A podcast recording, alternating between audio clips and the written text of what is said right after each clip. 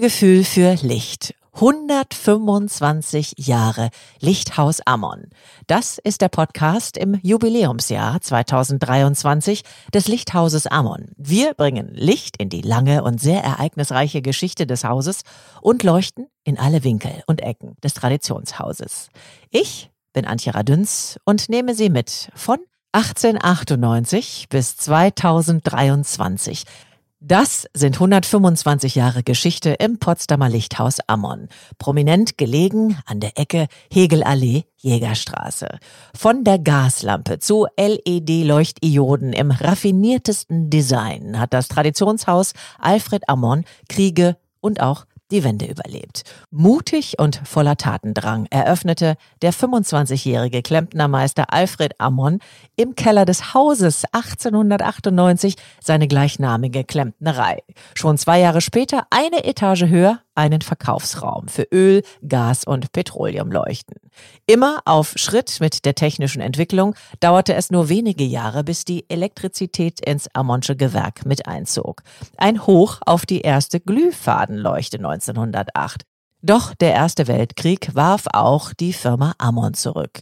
Mit Stolz und Hochachtung erinnert sich heute der Enkel Alfred Peter Ammon an seinen Großvater und noch besser an seinen Vater. Alfred Ammon Junior. Mit Hilfe meines Vaters, der äh, 1923 nach seiner Klempnerlehre in den väterlichen Betrieb eintrat und sich sogleich den Elektroinstallationen zuwandte, verbesserte sich allmählich die Ertragslage des Unternehmens. Doch im Zweiten Weltkrieg, dessen trauriges Ende mein Großvater nicht mehr erlebte, gingen auch im Beleuchtungshaus Ammon fast alle Lichter aus. Als Kriegsheimkehrer begann mein Vater im Sommer 1945 entschlossen und mit Engagement und mit einer kleinen, aber hochmotivierten Schar alter und neuer Mitarbeiter sein noch in den letzten Kriegstagen schwer beschädigtes Haus wieder vollständig instand zu setzen. Der folgende Wiederaufbau auch in der DDR verschaffte unserer Firma viele staatliche und private Aufträge für elektrische Anlagen und Beleuchtungskörper, bei deren Ausführung sich der Handwerksbetrieb ausgezeichnet bewährte.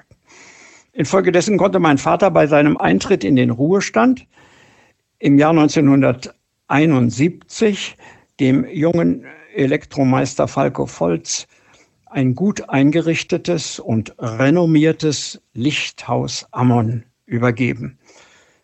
Ich selbst äh, lebte und arbeitete damals als Bankjurist im anderen Teil Deutschlands und kam deshalb als Nachfolger nicht in Betracht. Mein Vater erlebte noch die Wiedervereinigung Deutschlands und die grundlegende Erneuerung seines Hauses mit Geschäft und Werkstatt. Er starb dann am 1. November 1992 in dem Bewusstsein, dass sein und seines Vaters Lebenswerk in einer aussichtsreichen Zukunft fortbestehen wird. Ich möchte doch noch mal gerne in die Historie einen Schritt zurückgehen. Ihr Großvater hatte seine ja. wundervolle Frau Hedwig, die während des Ersten Weltkrieges, den Sie ja auch äh, miterwähnt haben, als es noch völlig unüblich war, dass Frauen sich in Geschäfte einmischten, ähm, dafür sorgte, dass die Klempnerei Alfred Ammon nicht schließen musste. Was erinnern Sie da, was wissen Sie da und äh, wie blicken Sie da auch vielleicht aus heutiger Sicht drauf? Ja, also für meine Großmutter, die ich ja doch noch äh, einige Zeit äh, kannte, sie starb 1953, Sie war die Tochter eines Fleischermeisters in Potsdam und es war für sie selbstverständlich, ihren Ehemann jederzeit gut zu versorgen und ihm beizustehen, wenn es erforderlich war. Deshalb trat sie damals ohne Zögern an seine Stelle, als mein Großvater zum Kriegsdienst im Ersten Weltkrieg eingezogen wurde. Mit Umsicht und Tatkraft führte sie das Geschäft und den Handwerksbetrieb unter schwierigen Umständen weiter, bis ihr Mann zum Glück unversehrt nach Hause zurückkehrte. Aber Sie haben recht. Meine Großmutter Hedwig war eine wunderbare Frau. Mhm. Und eine begabte Künstlerin. Mhm. Zwei ihrer großformatigen Ölgemälde mit Ansichten aus dem herrlichen Park von Sanssouci hängen noch heute in meiner Wohnung in Düsseldorf. Ach, wie schön. Mit dem Wandel der Zeit, Herr Ammon, erhielten Ihre Großeltern Schritt, das muss man wirklich sagen, also voller Beachtung und Bewunderung. Sie erweiterten ihr Angebot mit dessen Sohn Alfred, also Ihrem Vater, Herr Ammon, zog dann der ja. Junior, wie Sie schon erwähnten, und die Elektrizität ein. War das, wenn Sie das vielleicht noch wissen, die Leidenschaft Ihres Vaters oder war das eher die schlichte Erfüllung so des folgsamen Sohnes, der sagt, okay, ich trete das Erbe an, wie mein Vater es wünscht?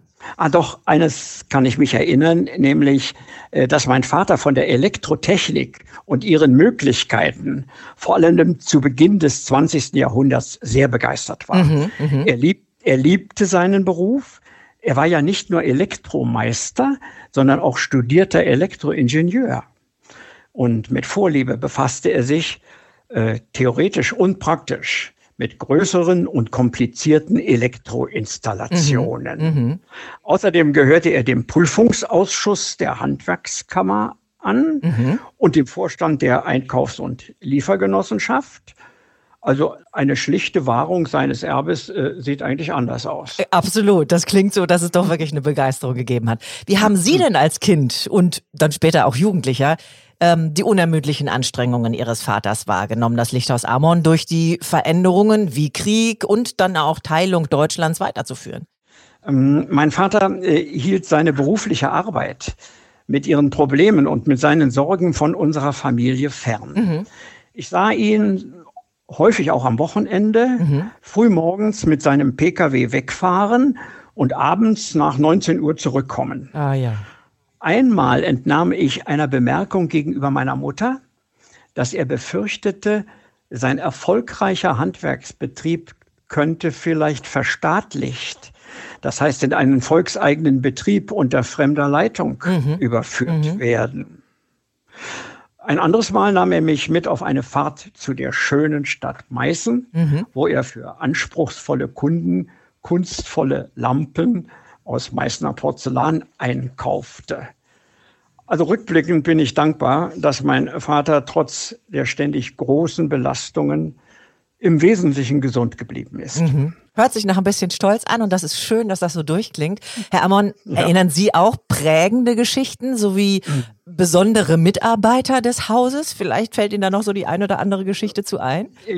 Ja, also ich erinnere mich an die Schuhmachers. Das mhm. heißt, zu den Mitarbeitern der Firma Ammon gehörte auch Werner Schumacher, der schon von meinem Großvater zum Elektromonteur ausgebildet wurde. Mhm. Er verliebte sich in Anna, das war die junge Haushaltshilfe bei meinen Großeltern, ja. und heiratete sie. Äh, Anna und Werner Schumacher blieben fleißig, zuverlässig und uns der Familie vertraut, ein ganzes Arbeitsleben lang unserem Haus treu. Oh. Und dann noch, manchmal nahm ich meinen Vater mit zu einer Betriebsfeier mit seinen Leuten. Mhm. Dazu erklärte er mir, wer Feste arbeitet, soll auch Feste feiern. das klingt gut. Ich erlebte bei dieser Gelegenheit ein gutes, vertrauensvolles Betriebsklima und erkannte, dass mein Vater als Chef uneingeschränkt anerkannt wurde, mhm. aber auch sehr beliebt war. Mhm. Wie schön, wie schön. Jetzt schauen wir auf 125 Jahre Lichthaus Ammon. Das sind verdammt viele Jahre, Herr Ammon. Was ja, wünschen Sie ja. sich denn als Hauseigentümer äh, und was wünschen Sie den Familien Volz und Buttenberg sowie allen Mitarbeitern zum 125. Jubiläum?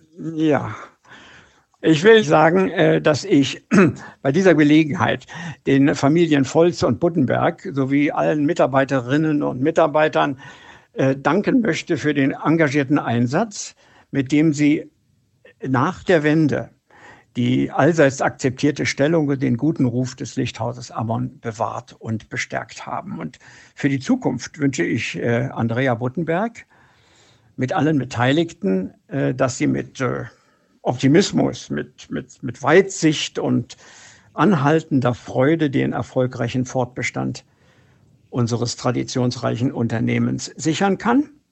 Mir liegt sehr auch an der engen und vertrauensvollen Zusammenarbeit zwischen dem Lichthaus Ammon und der noch jungen Firma Elektro Ammon unter der Leitung äh, des Bruders von Andrea Buttenberg, nämlich unter der Leitung von Falco Volz Junior. Mhm, mh. Das möge dazu beitragen, dass es dem Lichthaus Ammon weiter sehr gut geht. Ich wünsche allen, die in unserem Haus wohnen, dass sie sich dort stets wohl und äh, geborgen fühlen und dem Hauseigentümer weiterhin ihr Vertrauen schenken. Und äh, dann habe ich zum Schluss noch einen ganz persönlichen Wunsch. In diesem Haus der Ammons möge das Licht niemals ausgehen, sondern immer heller scheinen. Och, jetzt kriege ich aber wirklich Gänsehaut und ein ganz kleines bisschen schon Wasser in den Augen, Herr Ammon. Ich danke Ihnen ganz herzlich für diese schöne, schöne, schöne Durchführung durch die Geschichte Ihrer Familie und des Lichthauses Ammon und wünsche Ihnen auch ganz, ganz viel Gesundheit und ein langes Leben. Dankeschön, Herr Ammon. Mit sicher großen Ohren lauscht der bereits erwähnte Falco Volz Senior, der 1971 von seinem väterlichen Lehrmeister Alfred Ammon das Lichthaus übernahm und seine sehr eigene Intention hatte, warum er das Elektrikerhandwerk erlernen wollte. Mit fünf Jahren hat mein Bruder freundlicherweise mich mal an Strom hängen lassen, an einem Stahlkabel, womit mein Vater das Haus, die Breite Straße 8, gebaut hat. Und da bin ich hängen geblieben und kam nicht mehr los. Bis ein älterer Mann mit einem Gummimantel kam, die hat man früher getragen zu der Zeit. 49 und hat meine Hände abgemacht, da war aber die Haut schon ein bisschen weg. Und aus dieser Zeit stammt wahrscheinlich auch die Idee oder kam die Idee, na, das wird mein Bruder nicht mehr tun. Ich werde mal sehen, dass ich das in Erfahrung bringe, wie das funktioniert. Werten wir Ihre Bemühungen doch mal auf zur Leidenschaft, Herr Volz. Denn die ist es im Laufe der Lehrjahre im Hause Lüppert geworden und es wuchs der Wunsch in Ihnen nach Selbstständigkeit. Irgendwann kam mein Vater und sagte zu mir, du Junge, äh, ich muss dir mal sagen, der Fritz Minkert, das war ein Schlossermeister aus Babelsberg, der möchte dich gerne kennenlernen. Hm, hm. Ich denke, na du. Und da bin ich dann hin und der hatte dann zu mir gesagt, Herr Volz, hören Sie zu, sich mit mir unterhalten, was ich für Ideen habe und und und, sagt er, ich möchte gerne, ähm, möchte Ihnen gerne sagen, dass jemand auf Sie zukommen wird. Mhm. Geheimnisvoll. Ja, dann bin ich nach Hause, ich habe ja da schon gewohnt, wo ich heute wohne. Wie alt warst du da? Äh, 26. Ja, und dann klingelte das irgendwann mal. Da sagte er zu mir, ja, guten Tag, ich komme von der Handwerkskammer, ich möchte Sie gerne mal sprechen. Mhm. Da dachte ich, naja, kommen Sie rein hat er sich hingesetzt, in der Veranda haben wir gesessen da und dann sagt er, was haben Sie denn so vor? Was sind denn Ihre Ideen, die Sie so haben? Na, da habe ich ihm gesagt, dass ich gerne Handwerksmeister dass ich ausbilden möchte, dass ich auch Leute haben möchte und ein bisschen größer das machen will als nur normaler Betrieb, so Handwerksbetrieb. Und dann sagt er dann zu mir, haben Sie auch eine Frau? ja, sag ich, habe ich, habe ich können Sie die mal holen? Und dann habe ich gesagt, Christine, komm mal. Dann kam die Tinerin. Und dann stellte sich vor und dann sagte er, und was machen Sie beruflich? Sagte, ich bin Verkäuferin. Dass ich so umgedreht, hat sich kurz angeguckt und dass ich zu mir gedreht und er sagt, mein Name ist Alfred Ammon und wir sprechen jetzt über eine Übernahme meines Betriebes, die Sie, über, die, dass Sie übernehmen sollen, den Betrieb. Oh, da krieg ich richtig Gänsehaut. Wie ist es Ihnen denn da damals gegangen? Ich meine, da muss man sich doch. Ich habe da gesessen und hab äh, völlig war blass. Meine Frau sagt, was ist mit dir los? Dann sagte er nur, wir werden uns schon irgendwie einig werden. Mhm. Äh, komm mal erst in Betrieb, fang mal an bei mir zu arbeiten mhm. und dann werden wir sehen. Und dann kam ersten ersten, werde nie vergessen. 71 angefangen und äh, Januar, Februar, März hat er schon zu mir gesagt, du musst nicht mehr arbeiten, komm mal ins Büro, wir müssen reden. Dann hat er mir seine ganze Kartei und seine mhm. Arbeit gezeigt, die mhm. er praktisch macht, Kundenarbeit, dies und das und jenes. Dann hat er bloß kurz zu mir gesagt, wir müssen nochmal verhandeln. Also das war dann im Mai, Ende Mai. Ähm, er möchte gerne am 30., also am 1. Juli den Betrieb mir übergeben. Mhm. Ja, und dann hat er noch erzählt von seinem Sohn, der das ja nicht machen möchte, der nicht da war, sondern der war am Westen.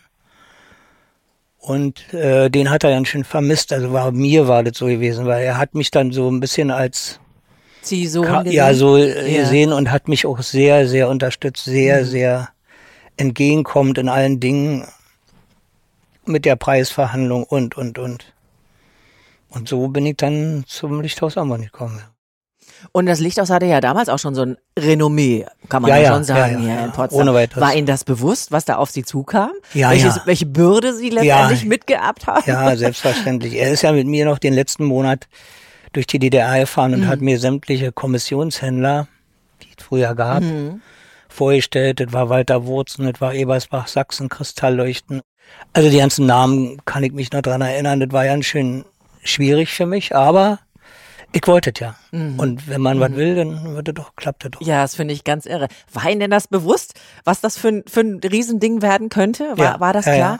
Und wie hat Ihre Frau da Sie unterstützt oder wie hat die reagiert? Hat die gesagt, machen?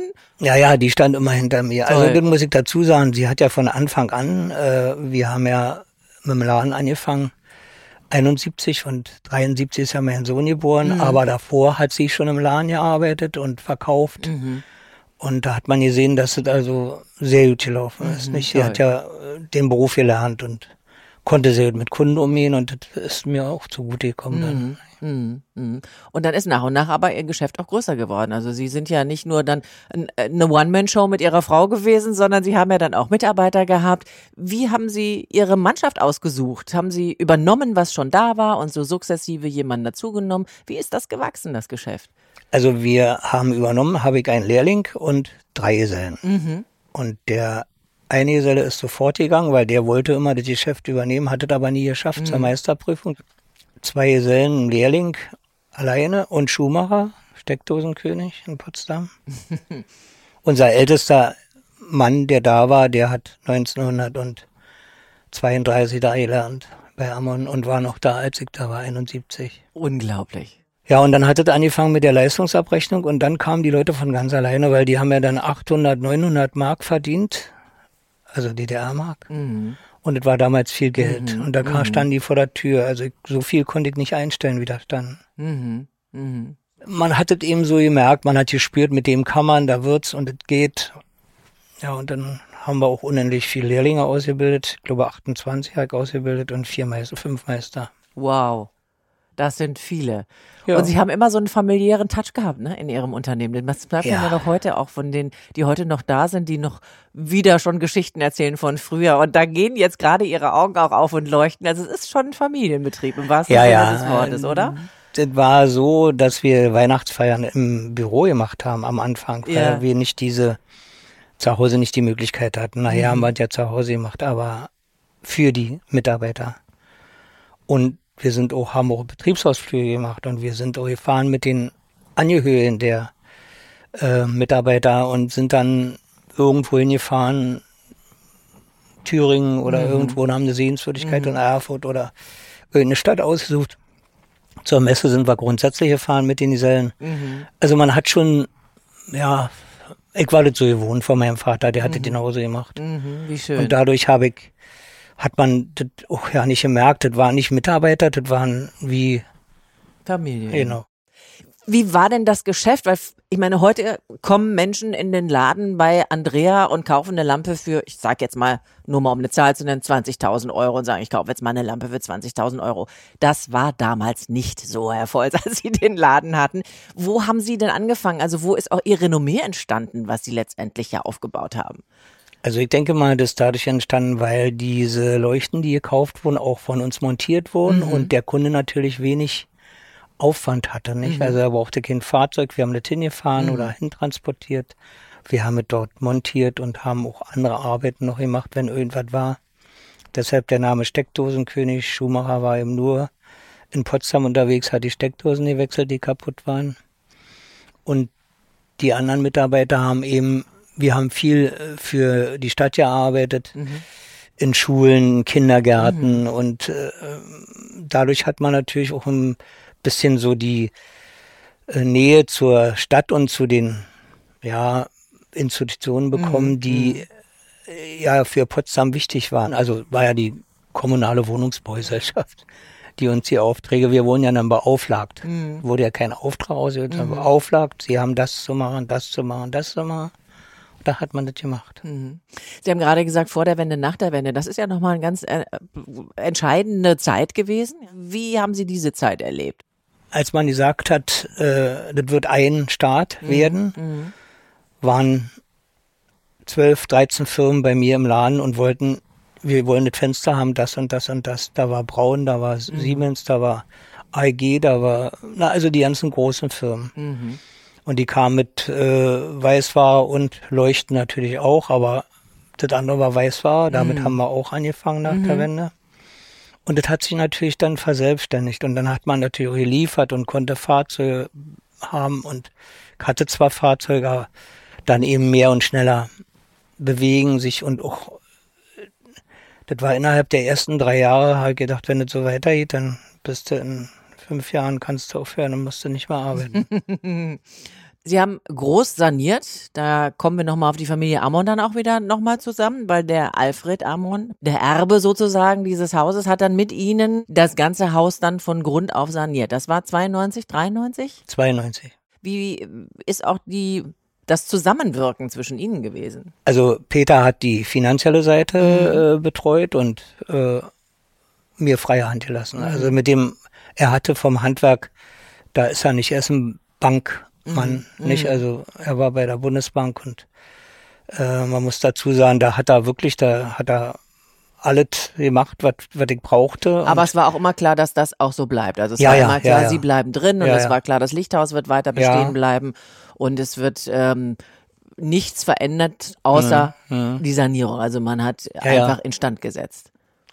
Ja, naja, das hat ja der Senior, der Alfred Senior hat ja das festgelegt. Der hat ja gesagt, also der Name Lichthaus Ammon bleibt, den kaufst du mit. Den kann ich dir verkaufen, weil ich weiß, du machst das weiter und bei dir wird jemand kommen, der das auch weitermacht. Und ich musste ihm versprechen, solange wie ich lebe, bleibt die Kasse, diese National Dayton Ohio, die aus Amerika ist, 1903, steht so lange im Laden, wie du lebst. Haben Sie die immer noch genutzt, die Kasse? Ich habe mit Ja, ja. Andrea neulich schon Ja, kurz ja. darüber gesprochen. Sie können ja noch viel mehr erzählen von der Kasse, Ja. denn das ist ja nicht nur ein Schmuckstück. Also heute ist es ein Schmuckstück, weil es in diesem tollen Glaskasten halt im Laden steht. Man sieht diese Kasse, die ist ja wirklich wie aus dem Film, kann man, also aus meiner ja, Sicht ja, ja. heraus. Sie haben da ja noch richtig mitgearbeitet oder Ihre Frau vielleicht. Ja, ja, ja, ja, ja, ja. Ja, das heißt, es hat immer geklingelt. Ja, das auf jeden Fall, aber ich hab's ja auch immer aufarbeiten müssen. Also Ja. ich war ja dann das letzte Mal jetzt bei mir zu Hause und dann haben wir sie ja nochmal hingestellt. Fertig. Mhm. Sauber gemacht, lackiert, alle Tasten hingen und dies. haben Sie das selber machen können? Ja, Wow. Also Liebe zum Detail. ja. Okay, das heißt also, es musste der Schriftzug bleiben, der ist ja auch heute noch dran Ja. und das schmückt ja das Haus auch ungemein, finde ich, dass dieser Schriftzug da immer noch dran ist. Ja, der sollte ab, laut Denkmalschutz. mhm. Wie haben Sie es dann hingekriegt, dass das bleiben durfte? Naja, die Vorsitzende dort hatte, mit der hatte ich mich dann verständigt und habe gesagt, warum soll der Schriftzug ab? Der Schriftzug ist fest, der ist aus Zink, Blech, der verrottet auch nicht. Den habe ich extra bauen lassen von Lutz Enderling noch damals. Als der kaputt ging, der erste, habe ich dann einen neuen bauen lassen, aber in der Kursivschrift mit den Vorlagen und alle Tage mir viel Mühe. Und dann habe ich durchgesetzt, dass es also bleibt, weil es eben so lange schon existiert. Sie haben ja dann selber zwei Kinder bekommen mit Ihrer wunderbaren Frau Tine. Die haben also den Falco geboren und die Andrea. Und irgendwann ging es ja dann darum, dass auch Sie gemerkt haben, ah, ich habe da so einen Spross. Der könnte möglicherweise auch Interesse haben an, an dem, was ich mache. Wie ist es dann gekommen? Wie haben Sie den mit reingenommen? Wie haben Sie die Geschichte weitergetrieben, bis Sie dann irgendwann gesagt haben, so, jetzt können es meine Kinder alleine machen? Naja, das ist eigentlich so gekommen, dass mein Sohn äh, äh, schon so von mir erzogen wurde, dass er den Betrieb mal dann übernimmt, beziehungsweise auch da arbeitet. Und der hat dann angefangen zu lernen. Da war Andrea aber noch nicht, die war noch in ihrem Beruf. Mhm. Und irgendwann, als sie gesundheitlich dann so mal für meine Begriffe ein bisschen, habe ich gesagt, Andrea, das geht nicht, wisst ihr. Willst du nicht zu mir kommen und bei mir das machen da mal? Dann hat sie gesagt, na, ich überleg mir das. Und dann kam sie. Erinnerst du das noch, Andrea? Wie das war damals, als dein Vater dich gefragt hat? Ja, also waren viele familiäre Sachen, die so äh, auf uns einprasselten. Ich glaube, das war 93, das war, oder 92 war es, ne? 93. 93 war so kein schönes Jahr für die Familie. Und da sind so viele Sachen gewesen. Mein Bruder war ja noch ähm, nicht ganz so weit. Der war ja in der Wendezeit in der 10. Lehrling. Klasse. Na, der war Lehrling bis 93. Und, na, und der konnte leider auch nicht lernen in einem anderen äh, äh, Betrieb, weil genau diese Wendezeit war. Und da hat natürlich kein Handwerksmeister gesagt, ja, kommt her hier, Lehrlinge, auch wenn das abgesprochen war. Aber da hat er echt ein bisschen Pech gehabt, hat dann eben bei meinem Vater gelernt. Und ich ähm, habe dann wirklich auch gesagt, okay, dann probiere ich's mal. Und da hatte ich ja schon mal erzählt, dass es dann halt, wenn man so das erste Mal auf einer Messe ist oder sich überhaupt mal mit dem Medium befasst und da sich so ein bisschen reinarbeitet, dass es auf jeden Fall sehr viel Spaß machen kann. Ja. Ja, es war eigentlich ganz glücklich dann so. Ne? Also wir haben Ja. uns da alle vier irgendwie ganz gut unterstützt. Ja, das war ja, wir hatten ja dann noch einen Babelsbergenladen, den sie damals, weil sie kam und sagte, also Papa, wenn ich dann komme, dann möchte ich aber auch einen Laden haben, wo ich meine Ideen, habe ich gesagt, okay. Und dann bin ich nach Babelsberg, hab da einen Laden gemietet und den hat sie dann selbst geführt. Alleine, völlig mitbestellen und allem drum und dran, da habe ich mich ja nicht drum gekümmert. Und da hat man gesehen, wie das explodiert ist da in Babelsberg. Ja, und äh, als ich dann den Betrieb übergeben habe, hast du ja auch gesagt, das brauchen wir nicht mehr, Babelsberg, wir machen den Hauptbetrieb. Ja, das war halt ein Mhm. riesengroßer Aufwand mit zwei Geschäften und äh, da haben wir gesagt, okay, da habe ich dann in so einer österlichen Schnapslaune mit meinem Bruder zusammen gesagt, aus Ende, wir machen eins und eins machen wir richtig und dann war es auch in Ordnung so. Wie war das für Sie so als Papa zu sehen, dass beide Kinder dann doch in ihre Fußstapfen mehr oder weniger? Ich war sehr allem- glücklich. Ja. Also ich war sehr glücklich, das muss ich dazu sagen. Also das war ja nun wirklich der Traum, der dann in Erfüllung gegangen ist. Der macht das Handwerk und sie macht den Handel. Mhm. Habe ich vorher ja nicht gewagt zu trennen. Mhm. Aber es kam so. Sie sind ja nicht mehr im Geschäft und Sie haben jetzt gesehen, wie sich das alles entwickelt hat. Wie gucken Sie jetzt drauf? hat sich also in den letzten 22 Jahren, die das ja auch schon meine Tochter den Laden macht, hat sich ja der Laden völlig und das Angebot völlig verändert. Das ist, ja, ist ja nicht mehr zu vergleichen mit dem, was wir mal hatten. Hat man überhaupt zu irgendeiner Zeit, Herr Volz, aus Ihrer Sicht heraus irgendwie so eine Vision gehabt, dass sowas mal entstehen könnte? Also als Andrea angefangen hat, habe ich gemerkt, dass sie eine ganz andere Einstellung hat und sie eben auf diese Schiene der, ich sag mal, hochwertigen Leuchten geht. Das hat sie in Babelsberg schon gemacht. Und das ist ja ein Zuti laufen. Und da habe ich gedacht, naja, dann, wenn das so ist, dann lass mal machen.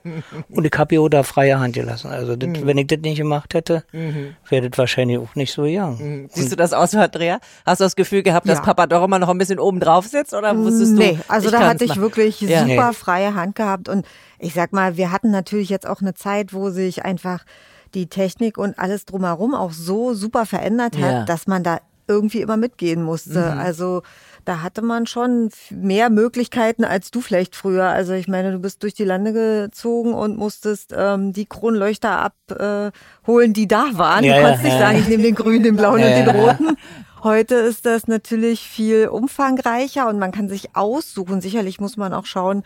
Und das ist das, was es halt ausmacht, dass der Kunde sich äh, im Grunde genommen darauf verlassen kann, dass er, wenn er ins Lichthaus Ammon kommt, eine qualitativ hochwertige Leuchte bekommt, die zu ihm passt, die auch länger hält, die man reparieren kann, die wir montieren können.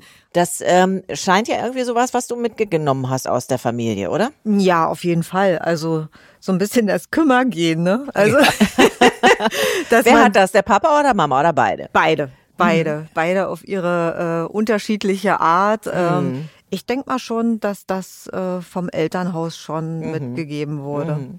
Fiel es Ihnen dadurch leicht, Herr Volz, das dann auch an Ihre Kinder abzugeben?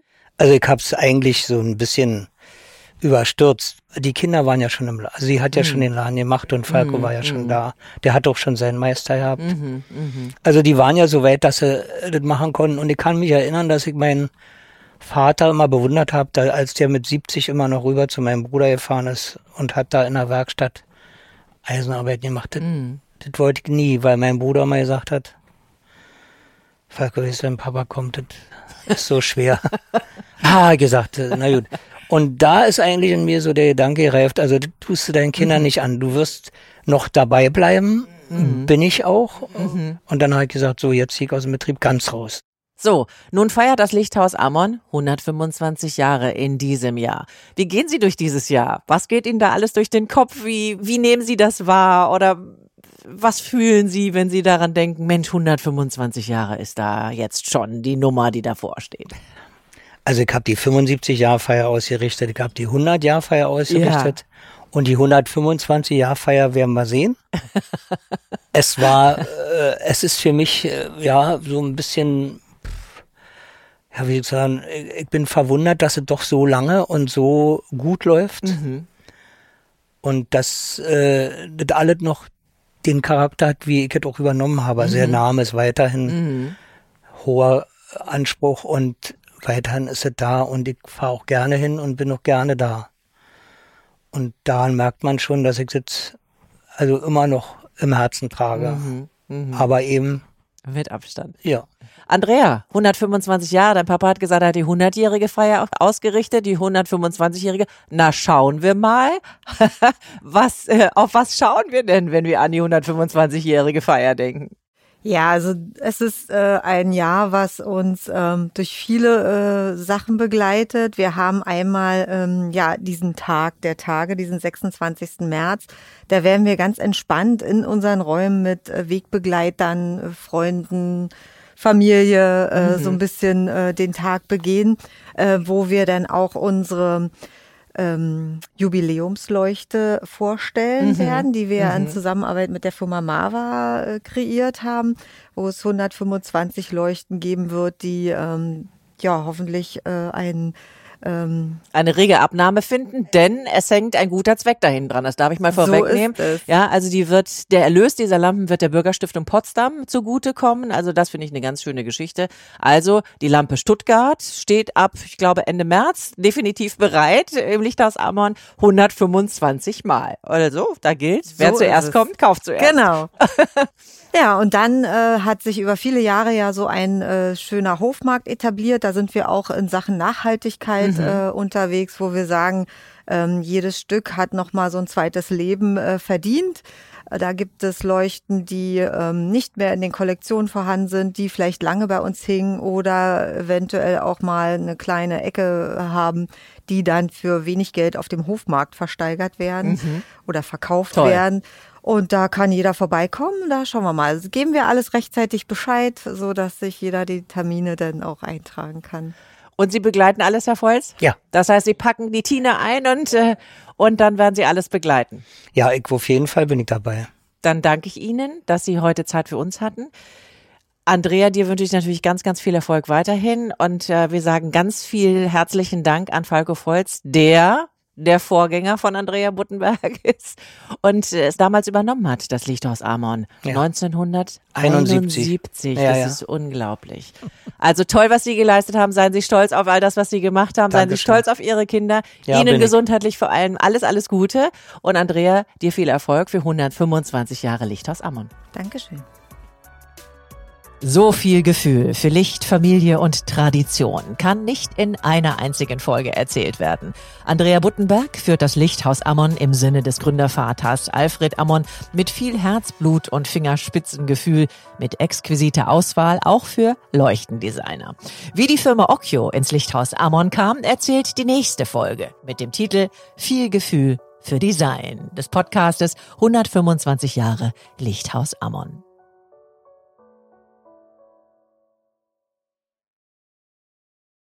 Der Podcast Viel Gefühl für Licht. 125 Jahre Lichthaus Ammon ist eine Produktion der Podcastbude.